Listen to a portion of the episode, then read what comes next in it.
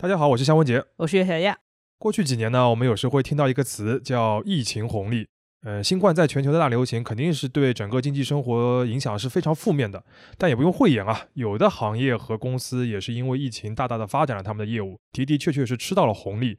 那这里面呢，除了最直接的医药行业，我能想到的另一个最典型的例子就是各种线上的服务。嗯，没错，比如说最典型像什么视频会议这种服务。还比如说像 B 站或者 TikTok 这样的视频平台等等。总之，人们因为不能出门跟人交流了，就必须在线上沟通。没错啊，那我们今天想聊的主题呢，就和岳老师刚才举的这些例子有关。但是我们既不准备讲短视频，也不准备讲在线的这些会议的软件的竞争。我们想讲的呢，是线上服务这个词里边最不起眼的一个字，就是线啊。你是说网线本线吗？没错，没有想到是这么微弱的关系呢。哎，虽然有点微弱，但是你仔细想一想，互联网可以说是我们这个时代人类最重要的一个基础设施之一了嘛。没有它的话，像我们刚才讲的这些公司和行业，别说红利了，存在都不可能啊。包括这个播客，大家可能也就完全听不到了。对的，对的。那这就引起了我们突然想到一个很基础的问题。就是互联网啊，它在物理层面的这个实体到底是个什么东西？或者说人到底是怎么把这么多这种所谓的信息啊、数据传来传去的啊？什么东西？你这么一说，的确是啊，因为互联网现在在我们生活中实在是太自然了，就像空气一样。但是它也不像什么公路啊或者水电煤那样看得到一个很显形的一个实体，最多你看到你们家里的路由器坏了，对吧？所以气氛上你总觉得这个互联网大部分时间是一个很虚拟的存在。没错。那么在网上搜索这个问题答案的时候呢，我就找到了今天这个节目的主角，就是海底光缆。如果让我自己现在想象一个互联网的话，我可能会设想有很多无形的数据在空中传输嘛，或者这个数据中心和数据中心之间的数据都是在云端的。我们经常会用这个词，嗯，总感觉互联网是在天上的。但实际上啊，我查了之后才发现，互联网很大程度上可以说是在海底的。整个互联网百分之九十九以上的数据都是要通过沉入海底的这个海底光缆它来传输的。如果把整个互联网看作一个人体的话，那海底光缆绝对属于它的一个大动脉了。嗯，海底光缆这个词好像是有时候会在新闻里看到，它好像断了的话，确实会造成一些影响，但是没有想到这么重要啊。对，就是那种什么地震了之后海底光缆就断掉那种新闻。实际上它不仅重要啊，而且越查的话会发现它有非常多超出想象的一些部分，比如说规模。有一个叫 TeleGeography 的一个网站，它每年都会制作海底光缆的一个全球的地图。那我打开这个网站之前，我对这个海底光缆的全球地图的想象是，可能每个大洲就有几根这个干线连在一起，是一个比较简洁的一个图样。嗯，等于说你只想象这个海底有一些大动脉，对吧？对，真的那种大动脉的那种感觉。但实际打开之后啊，我发现它是一个密密麻麻的网络，远比大动脉要厉害。实际上就是目前全球实际运用和在建的海底光缆有五百二十九条，它的总长度呢超过一百四十万公里。这个长度呢，其实超过了整个地球直径的一百倍。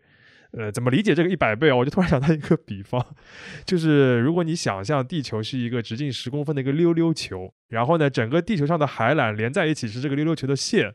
那你如果要耍这个溜溜球要玩的话，那你就要至少爬到三楼往下甩下去。这个音频是一个，就是看不到我的表情，我现在脸已经皱起来了。这真是一个很地铁地铁老人看手机是不是？啊，就是很诡异的一个比喻啊，就像有人说这个赤道是一个呼啦圈一样。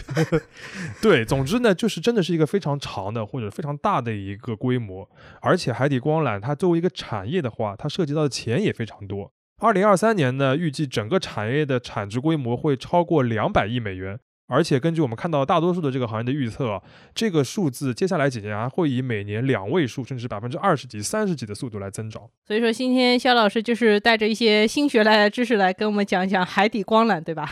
是的，呃，我想主要分历史和当下两个部分我们来讲啊。第一部分呢，就是回顾一下，看看人类到底是当初怎么想出来在海底铺光缆这么一个主意的。那第二个部分呢，我们会来看一下当下，从市场端来探究一下海底光缆它整个的商业价值以及它整个市场的一个布局。好，那我们就开始吧。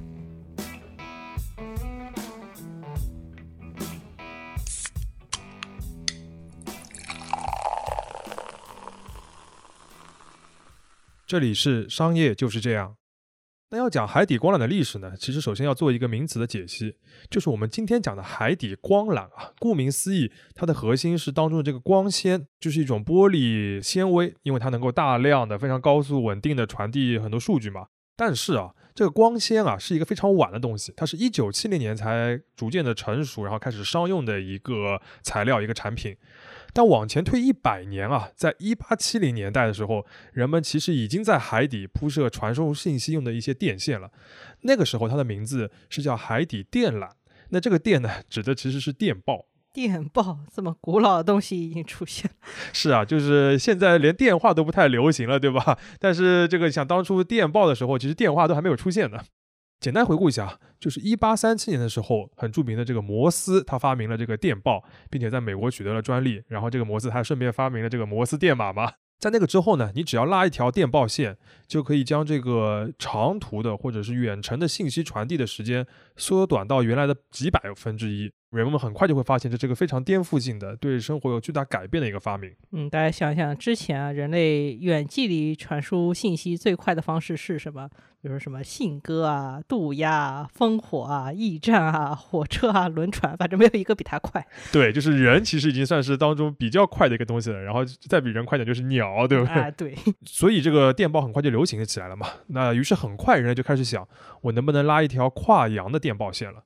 那这个需求呢，其实最早是来自于英国人，因为当时不是日不落帝国嘛，它有这个非常多跨洋的信息传递的需求，这个帝国的治理嘛，呃，不然的话，某个殖民地要造反了，要过几个月，这个伦敦才知道，他们就很麻烦，呃，于是到了一八五零的时候呢。横跨英吉利海峡的一个海底电缆就建成了啊？怎么这么快？这个一八三七年发明了电报，一八五零年这个电缆就铺好了。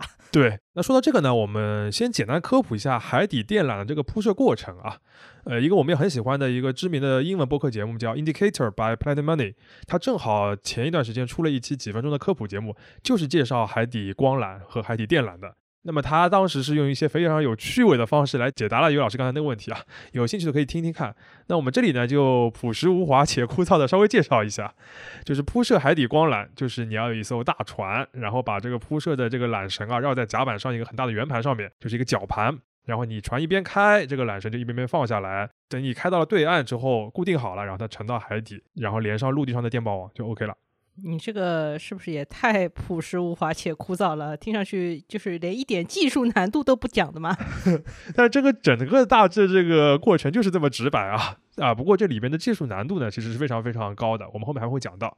那顺便说一句啊，就现在英文里边就是指这个电缆啊或者光缆的这个词叫 cable 嘛，不是经常说的？嗯，呃，但这个词其实原本没有这个意思。对，cable 好像原来就是船上面用的那种，就是很粗的那种绳索，没错。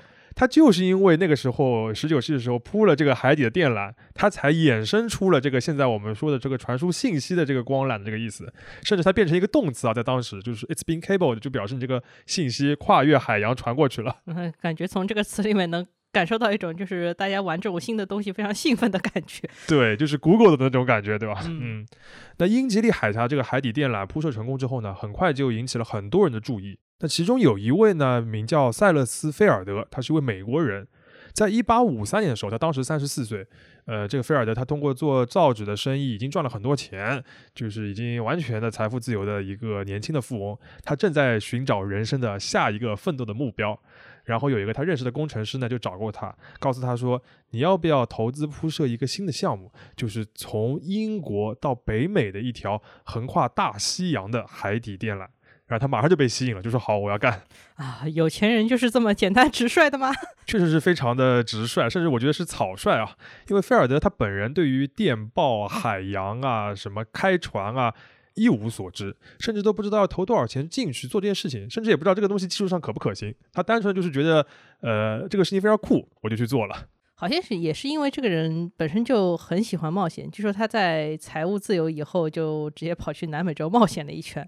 而且还有个问题就是，十九世纪下半叶当时的整个社会风气就是我有了科学，我就可以解决一切难题。所谓有梦想谁都了不起。嗯，在这种情况下，我觉得就是提出这样一个方案，就是你铺一条横跨大西洋的这个电缆，听上去就是很对菲尔的胃口的一个所谓人生目标嘛。的确是很对他胃口。那么这个目标呢，也开启了一段后来非常有戏剧性，嗯，可以写进人类历史的一个商业故事啊。嗯，我们简单介绍一下吧。如果具体大家想看这故事的话，可以去看一本书，叫《疯狂的投资》。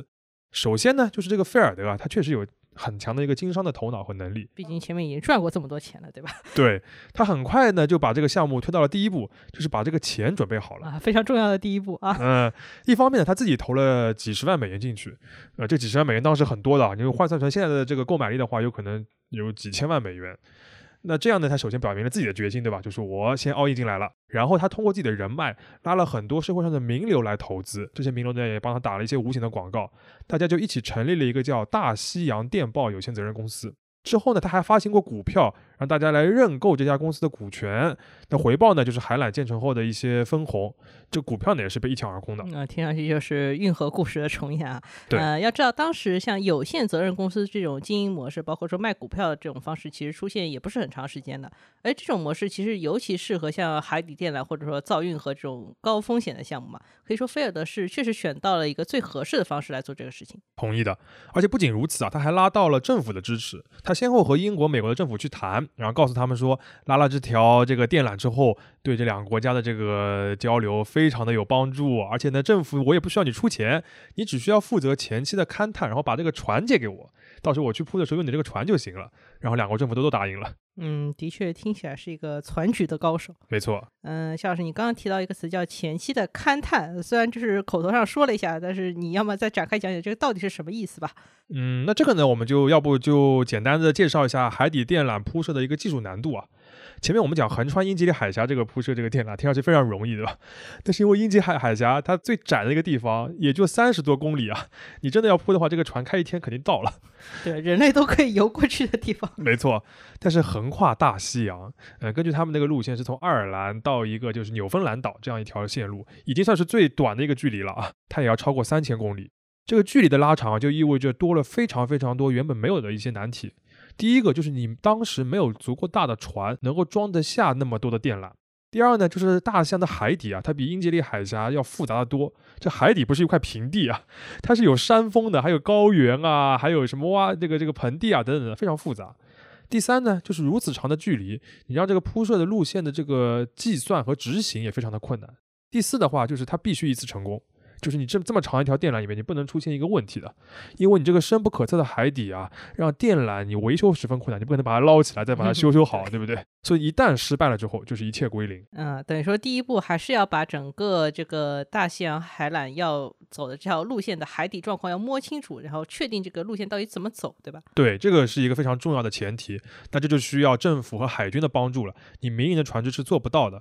所以最后大西洋电报公司它确定了一个方案，就是派两。艘轮船啊，从两个这个这个原点出发，然后相向而行，在大西洋的中间碰头，把这个海缆连在一起，这样一个方案来铺设电缆。那这两艘船呢，其实都是两国的这个海军那个借着它的一个船改造而成的。嗯，听起来也行吧，就是差不多能把这个问题给解决掉。还有另外一个需要补充的技术背景呢，就是这个电缆啊，你沉入到海底之后，怎么样才能不坏？这里面呢有一个核心的一个材料，就叫古塔胶，它是一种橡胶，呃，也可以从这个天然的这个这个树里面能够开采出来的，它是一个非常好的绝缘体，也耐腐蚀。正是因为有了这个材料之后呢，海底电缆才有可能实现。嗯，等于他们那时候把这个技术问题也差不多解决了。对，有这个技术的前提，才有可能说什么在海底铺电缆这件事情。那么到了一八五七年的时候呢，菲尔德就开始真的干了，他带领这个船队就开始出海铺设了。虽然在当时的情况下，我们前面听下来，他已经是做了足够的准备了，对不对？嗯。但是他仍然连续失败了三次。第一次呢，就是他那一半从爱尔兰出发的这个船队啊，开到一半的时候，他这个绞盘故障了，海缆全都掉到海底里面去了，就失败了。然后第二次呢，在隔年这个一八五八年的六月份，他再次尝试。这一次呢，他换了一个方式，就是两个船队啊，我们先到大西洋的中间碰头，嗯然后把这个海缆先接好了之后，再各自往这个爱尔兰和纽芬兰岛开过去。问题是什么呢？他们在碰头之前就遇到了这个海上的风暴，又失败了。第三次，他终于成功了，这个海缆连接起来了，并且美国的总统和英国的女王，那时候还是维多利亚女王啊，互通了电报。然后这个时候是当时一个非常大的一个新闻。但是到了第二天，这个电缆的绝缘体被击穿了，整个电缆报废了。啊，这么惨！我们非常熟悉的一位作家茨威格，在他的名作《人类的群星闪耀时》里面，其实就记录过这个故事。他描写就是当时在纽约啊，就前一天这个收到这个电报的时候，菲尔德还是坐在马车，坐在整个游行队伍的最前面，在整个纽约市这边游行，像一个凯旋的将军一样。他当时是被奉为哥伦布版的人物。但后一天他就被众人唾弃，甚至被怀疑是骗子。他是不是伪造了维多利亚女王的一个电报？嗯，现在来看的话，当时菲尔德感觉还是有点操之过急了。因为当时像船只的技术啊、船只规模，还有电缆的这个制造技术，虽然就是有一些技术的突破，但都不是特别成熟。对，其实都还不够支撑能铺设这个横跨整个大西洋这个海缆这件事情的。不过还好啊，菲尔德这个人虽然有一点就是。操之过急吧，但是他也贵在坚持。没错，呃，就是六年之后，他竟然又重启了这个项目。那个时候其实已经没有人关注这个项目了，很多人都觉得说这个事情做不成的，你是空想嘛。但是菲尔德还是通过他的这个说服能力，成功的筹集到了足够多的钱。我看到这里也很震惊啊，这个怎么还能筹到钱？这是靠什么？是靠真心吗？靠真心就可以吗？是不是？呃，我觉得一方面他这个人有可能真的是有一点这个真心，或者是这种就是说服人的能力啊。但另一方面，我们看柯文的背景啊，就是在过了六年之后，当时这个工业技术又有了新的发展。首先呢，就是这个船，前面每次出问题都是这个船嘛。嗯，这个船有个大大的更新，他买下了当时一艘最新的最大的货船，叫大东方号。这艘船啊，它可以以一己之力携带所有的海缆，就不用什么当中碰头了，或者是什么在那个先汇合然后再分头了这种事情就没有了。所以它解决了一个最大的问题。而且他买下这艘船呢，没有花现金啊，是哪里套来的船啊？他就是用这个公司的股份来换的。是靠真心喽。对对，就是这百分之二，他说这个船入股就百分之二十的以后以后的这个红利来分红。嗯，那另一方面呢，就是我们前面讲还有一个问题，就是这个海缆的这个绝缘体啊，它也更新了。就是除了这古塔胶以外，他们加了一些别的一些新的绝缘体，就是他们自己研发的一个技术啊。然后这个制造的工艺也提升了，他们整个制造的管理流程也怎么说呢，精进了。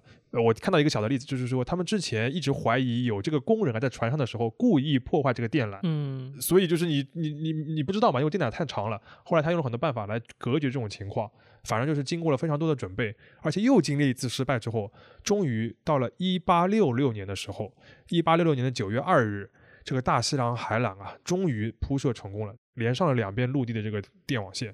然后菲尔德呢，就通过这条海缆收到了他的第一封电报，上面写的是一切都很不错。的确，我们刚刚听了一个非常戏剧性的故事啊，但是我还是要问一个我们节目一直要关心的问题，就是这个菲尔德花了十几年，自己投了几十万，可能不止啊，还融了上百万美元来做这个事情。那这个海缆究竟能不能赚钱呢？好问题啊！简单而言的话，就是赚钱的。我们根据这个《疯狂的投资》这本书的介绍啊，大西洋海缆建成之后三个月里边，他就收发了两千七百七十二条商业电报，听上去还是蛮少的，对不对？但是当时啊，这个电报的价格是多少呢？每个单词十美元，一条电报至少十个单词，就是一条电报至少一百美元。然后他当时每天的收入就超过两千五百美元。按照这个速度的话，这条海缆过一两年就可以回本了。大家听听啊，一个单词十个美元，这个是不是过于暴利了？对，这个单词难道是用金这个铸造出来的吗？确实是非常的贵啊！就当时发一条跨洋的这个电报，有可能相当于一个技术工人几个月的工资。纽约的技术工人啊，但就这样，跨洋的电报它这个需求还是在迅速增加的，尤其是在金融领域。因为你想，当时伦敦是全球的金融和贸易中心，然后华尔街呢也蒸蒸日上，他们两个可以说是两个巨头的城市嘛。那在一八七零年的时候，这两个城市的金融从业者已经每年要各花差不多一百万美元来获取各种商品和股票的价格信息，通过这条大西洋的电缆。这个事情呢，又对他们非常重要，因为可以决定他们交易的决策嘛。嗯，所谓抹平信息差嘛，这个价值其实是不可估量。你可以在就是交易过程中赚更多的钱。没错。但话说回来啊，就既然大西洋的这个海缆这么有利可图，那么别的竞争者呢就会加入过来。那到了一九零零年的时候呢，全球已经有十五条海底电缆了，而且这个跨洋电报的价格也是大幅的下降，它不再是一个垄断的暴利的行业了。那大西洋电报呢，甚至也不是其中最大的一个公司了。那至于菲尔德本人啊，就虽然他这个大西洋的海缆让他的财富再次的增长了，但后来他因为自己的一些冒险的投资都不太成功，包括他还去投过一个什么曼哈顿的高架铁路计划，然后他到了晚年的时候呢，反而是一个倾家荡产了。但是大西洋电缆的这个功绩还是让他名垂青史啊。那在一八九二年的时候，呃，菲尔德在七十二岁的这个年龄呢去世了。嗯，我这你前面已经提到，那个时候其实海底电缆生意已经非常发达了。我看其实已经不仅限于这个所谓大西洋两岸这个纽约和伦敦之间的一个关系了。对，它其实已经开始变成一个什么横跨太平洋、印度洋都可以做。它而且延伸到像中国、日本、印度、澳大利亚、阿根廷、巴西，其实都有这些电缆的接口了。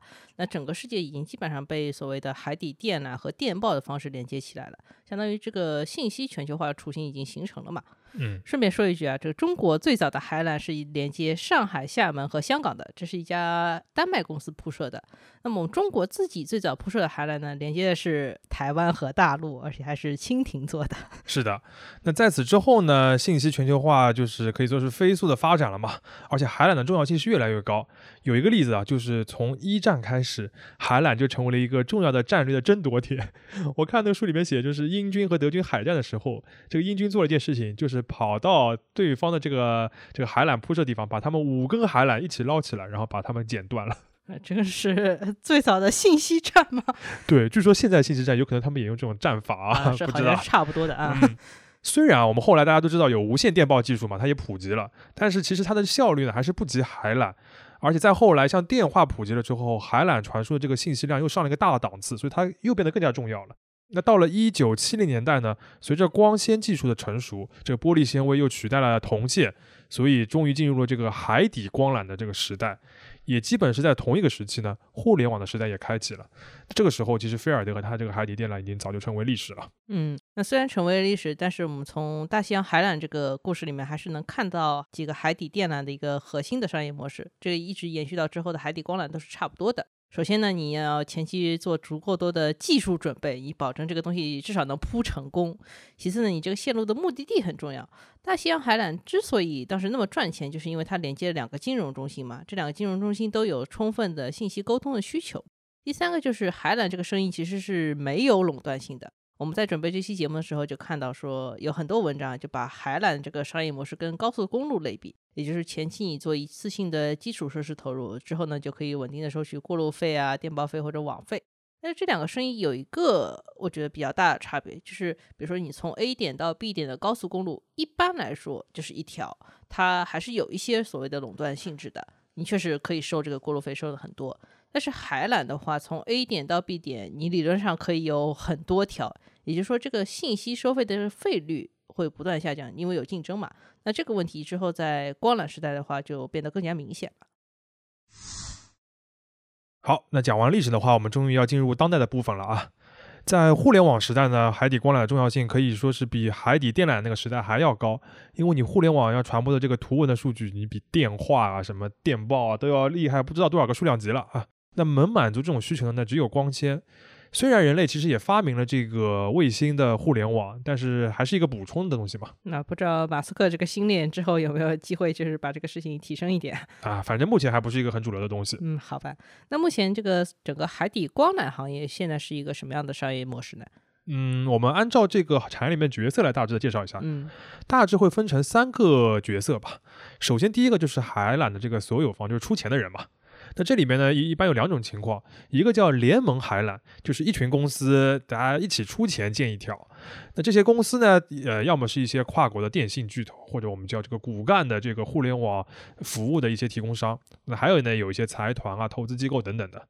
那另一种类型呢，就是私有海缆，就是一个公司我独自花钱建一条海缆，它就属于我自己的。那这种情况呢，其实过去很少。但现在呢，成为了一个大的趋势。我们后面还会重点讲到。但基本上呢，拥有海缆的，你可以看到，基本上都是大公司了。那像菲尔德那样个人跳投，是不是就不存在了这种事情？呃，非常少。主要的原因呢，就是贵。那一条海缆啊，平均每公里的铺设成本在三万到五万美元左右。呃，那如果你是一个几千公里的一个长度的话，那很容易就是一个上亿美元的投资啊。嗯，这个事情其实我从一开始你在说电缆的时候就想问的，我一直以为。海缆这种重要的基础设施是国家和国家之间商议好我们这样铺的，没有想到都是一些企业行为，怎么回事啊？对，就是又贵又难，对吧？应该听上去好像是一个会是政府公共的一个行为，但其实很简单，就是你把这个投资方想象成房东或者是一个停车场的一个所有者，他投了这个钱之后，他是要有收益的，而的确是有收益的，能赚钱的。呃，这个钱呢，主要就是来自于整个产业的另一个角色，就是使用者。这个使用者里面其实就包包括你我，还有现在在听节目的你，对吧？因为我们都会付网费、付流量费给电信公司，那这里面呢，其实就包含了你付给海缆的钱，所以好像你很可以理解这是一个商业的一个那个一个活动。那就是既然它是个商业活动，那我就可以继续问了。那这个海缆的投资回报怎么样呢？嗯，好问题啊。呃，这个其实也是我准备节目的时候感觉比较难的一个点啊。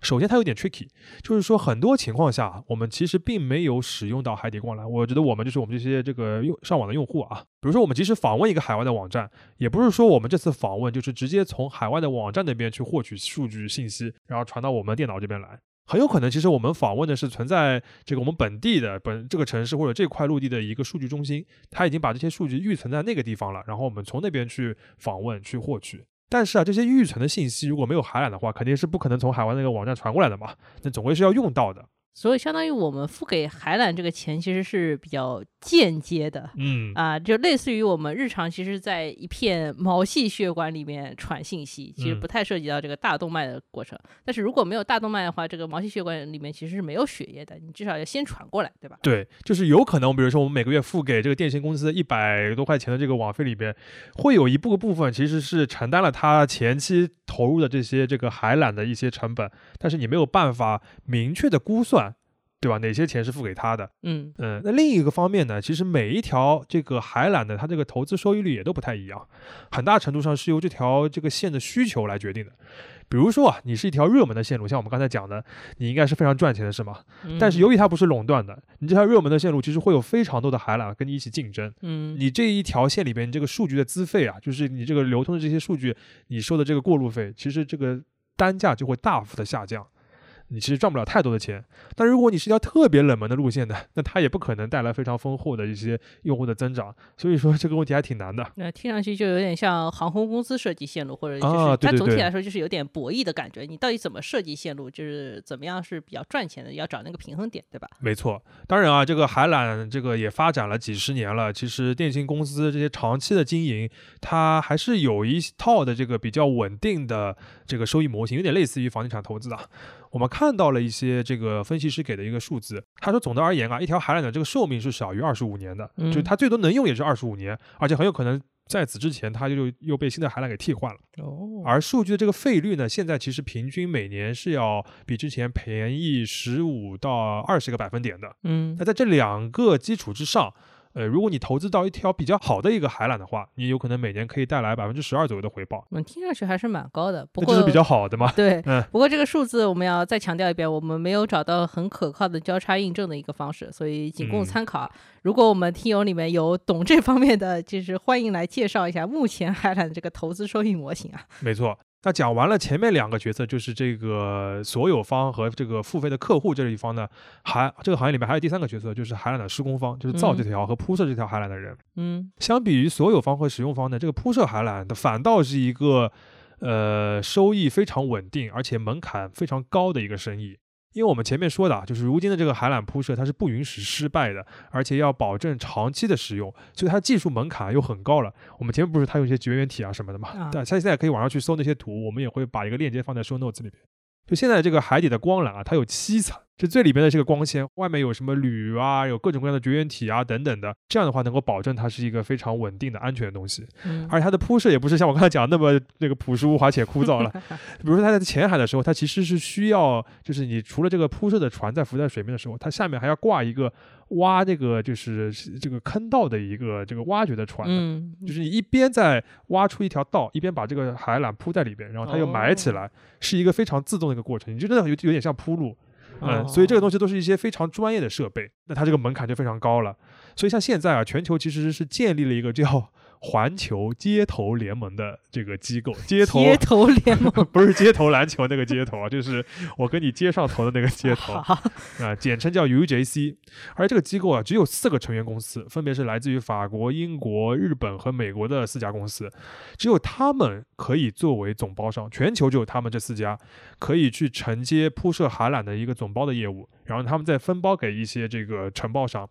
而这些承包商也必须要经过这个 UJC 这个机构的非常严格的什么三十多项的一些认证，拿到一个叫 UJC 的一个认证，才能够进入这个行业。嗯，就听上去这个竞争是很开放的，但是这个竞争当中的参与者有可能是比较封闭的。对的，那因为海缆虽然经常是一个商业项目嘛，但它毕竟涉及到非常多国与国的利益，我们前面嗯提到的，而且它还有很多海洋的权益啊等等的，所以确实是要慎重对待。你也可以理解说它久而久之了这么高的一个门槛啊。呃，而且这个门槛呢，其实也造就了就是海缆的铺设这个施工的这个行业，它的毛利是非常高的。做这个业务的毛利率呢，在百分之三十到百分之五十。而地上你铺一个光纤啊，就是我们地上那种埋线的那种光纤，这个叫这个它这个毛利率呢只有百分之十左右。那这里我们就简单小结一下，那海缆目前总体来说是一个大大大生意。嗯，然后这些投资方呢，基本上都是一些跨国的大公司，然后制造方呢又是有四家具有垄断地位的大公司。那用户端呢，其实也很大，就是虽然每个个体很小，但是它的总量很大，是数以十亿计的庞大的一个上网人群。没错。那刚才肖老师对于海底光缆这个行业的描述啊，大家可以从中明显的感受到，它虽然不是一个像高速公路那样就是很明确的垄断，但是整体而言呢，还是一个典型的就是公共基础设施的赚钱方式。就是我造了一个很高难度，但是理论上又是必须的东西，然后大家一起来为这个东西再买单。没错，但是随着互联网的迅速发展啊，这个就是少数的大公司这个供给方对着大量的这个比较小型的用户的这样一个格局啊，有点被打破了。那么这里边的一个核心的这个关键的角色呢，就是硅谷的那些互联网巨头，也就是 Google 啊、Facebook 这些东西。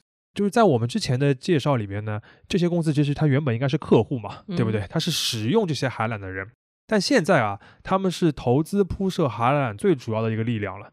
就我们前面提到那些私人的海缆，这个私人主要的所有者就是我们讲的这些硅谷的大公司。举一个数字啊，二零二三年到二零二五年，全球铺设的海底光缆百分之四十五是由 Google 和 Meta 这两家公司出资来运营啊。但如果我们把时间轴拉长到整个二十一世纪至今的话，全球四分之一的海缆是由这两家公司来铺设的，非常非常大。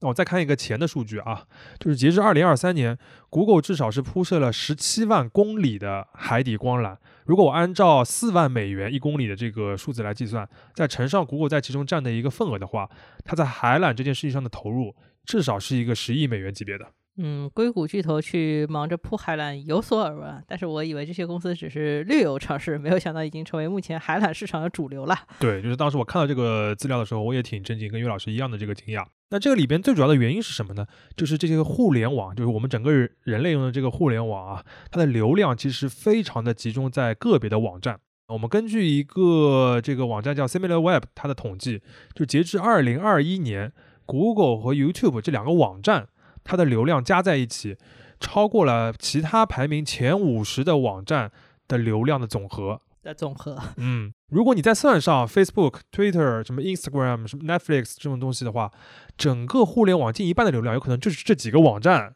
来占掉的。啊，是不是现在还要再加上 TikTok？的确啊，我看到那个排名里面，TikTok 已经迅速的攀升到前十了。但对于这些公司或者这些网站来说，它就有非常大的动力去铺设海底光缆，自自己去拥有。那这个作用呢，它主要有两个，第一个就是安全的稳定，第二个呢是省钱。要安全稳定呢，我觉得尤其的重要，而它其实很好理解啊。就你想想看，如果你把这么多的流量，这么多人每天要访问我，你把这些流量都寄托在其他电信公司所用的那些那个海缆里边，你不论是这些海缆出了一些技术故障也好，或者是因为商业竞争来问你多收钱也好，或者是别的什么原因，你只要出了问题，你都是不可控的，你没法来解决啊。嗯，然后，如果你用户访问不了你的这个服务的话，那你一切都是白搭。同时啊，这些巨头它又特别特别的依赖海缆，因为只有它这些这个网站或者这些 app，它都是全球化的，全世界每个大洲的人都在使用，所以它必须要跨越这个大洋，对不对？如果你是个本地的 app 的话，其实你都无所谓。嗯，所以它更加无法承受海缆的一个失控。那所以呢，他们就逐渐形成了一个自己搭建的一个全球的网络体系。呃，首先是搞了很多区域有一些很大的数据中心，数据中心下面呢还有一些小的数据中心。那连接这些大的数据中心的呢，就是自己建的那些海缆。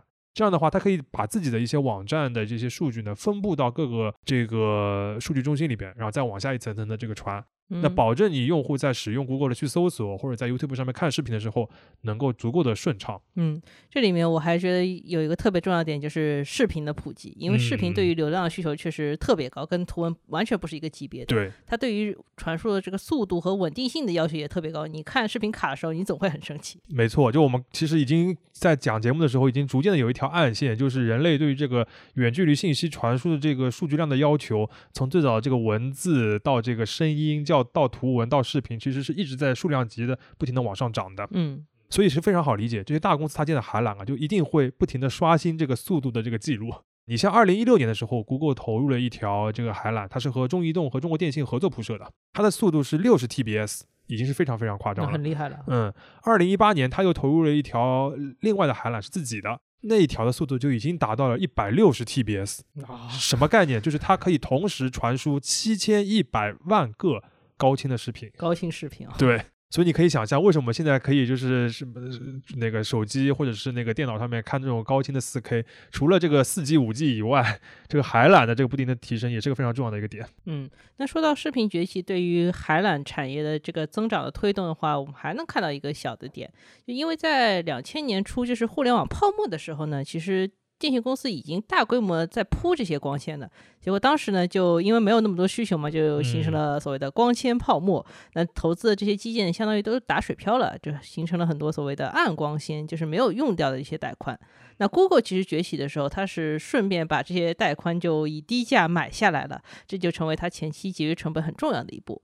我们就看到很多文章直接评论说，YouTube 这个商业模式早期最大的优势就在于它在带宽设施上的积累，就让它几乎在早期起步的时候是没有所谓的带宽成本的。带宽成本这个点呢，其实就非常重要，就讲的我们刚才讲的这个这些大公司自建海缆的第二个原因就是省钱。因为对于视频网站来说啊，这个带宽的成本或者它的费用啊，往往是它最大的支出之一。你像国内的这个 B 站啊，或者快手、爱奇艺，他们都发过财报的嘛，里面都有一些披露的。他们的这个带宽和服务器的这个租用的成本啊，要占它总收入的百分之七到十，嗯，其实是非常大的一块。嗯，奈飞好像没有特别公布过这个数字，但是我相信好像这部分应该也很高，不然他不会花这么大的力气去搞所谓的技术研发，尽可能去降低带宽成本，同时还要保持画质。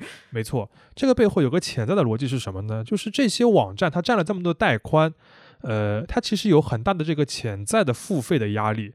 呃，我们看到已经有些新闻了，就是一些大的电信公司，他就要求这些大网站，他要付额外的流量费给这些公司，因为他们占了太多的这个基础设施了。啊、我记得早年国内有一些电信运营商对于微信也说过类似的话，尤其是在微信上这个语音和视频这个功能以后。对，不过说实话，这个是不是有点重复收费了？毕竟消费者已经确实为这些流量付过钱了呀。同意的。当然啊，这个电信公司也有的说，就比如你这个高度集中的流量，其实带来了很大的这个运维成本的这些增加啊等等等的。但总之呢，这是一些这些网站的一个风险嘛。那为了避免这个风险的话，自建海缆肯定就是一个选择了。那总结一下，这期节目我们是从历史出发，然后介绍人类铺设跨洋海缆的这个跌宕起伏的历史，然后也分析了背后的一些商业模式。然后呢，我们把视角放回现在，然后介绍在这个时代海底光缆产业的一些新的变动。总而言之呢，这就是一个信息不断加速、人类社会关系更加密切的一个过程。没错，那整个回望这一百多年人类在海底铺电缆和光缆的历史啊，就让我重新回想到这个菲尔德他最早那个壮举。其实，在他整个故事里边啊，最让我感慨的，除了他个人的这个光辉事迹以外，还有当时的那个社会氛围，就是所有人啊。都为这种技术带来的世界融合而感到兴奋，不同的公司、不同的政府都愿意为此来出力，而且能够共享收益。可以说，海缆从一开始它就是一个用来分享的一个产品、一个服务。而在当下呢，如果你去搜索海底光缆的新闻的话，很容易发现它跟分享的关系是越来越少的，而经常和划分啊、退出啊、防范等词联系在一起。那某种程度上说呢，海底光缆线下的状况呢，似乎也是整个互联网社会乃至现实社会的一个映射了。我们不知道这是否是一种必然，但是可以肯定呢，当年铺设这个海底海缆的菲尔德肯定不希望商业变成这样。